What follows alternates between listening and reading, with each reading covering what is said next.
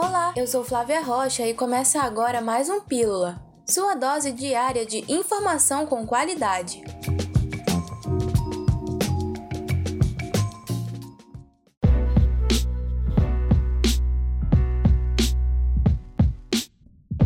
Nesta quinta-feira inicia uma pesquisa para antecipação da vacinação com a Coronavac em pessoas com idades entre 18 e 49 anos que tenham comorbidades. O estudo será feito por pesquisadores da Fundação de Medicina Tropical e da Universidade do Estado do Amazonas. Os participantes serão profissionais de educação e segurança da rede estadual. O objetivo principal dessa antecipação é verificar se a aplicação da vacina nessas pessoas vai gerar um impacto na prevenção das formas graves da doença em Manaus, onde a variante P1 está predominando. Quem tiver interesse em participar do estudo deve preencher um formulário de cadastro e termo de consentimento no site ipccb.org.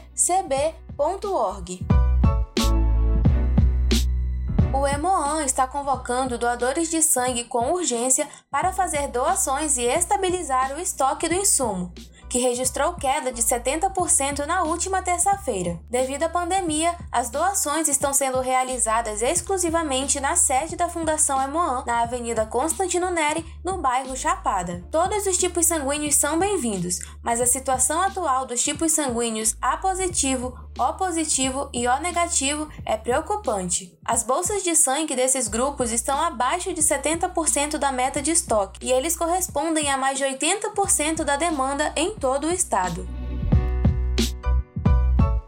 Janeiro e fevereiro de 2021 já registraram um aumento de 241% no número de ocorrências por invasão a dispositivos informáticos, em comparação com o mesmo período no ano passado. A maioria desses casos tem relação com a clonagem de contas em aplicativos de mensagem. Foram feitos 174 boletins de ocorrência com relatos sobre invasão de dispositivos o que é considerado crime, com pena prevista a detenção de três meses a um ano, além de multa. É importante reforçar a segurança e se é importante reforçar a segurança e se prevenir. Caso você seja vítima desse crime, é necessário reunir provas para formalizar o registro do boletim de ocorrência.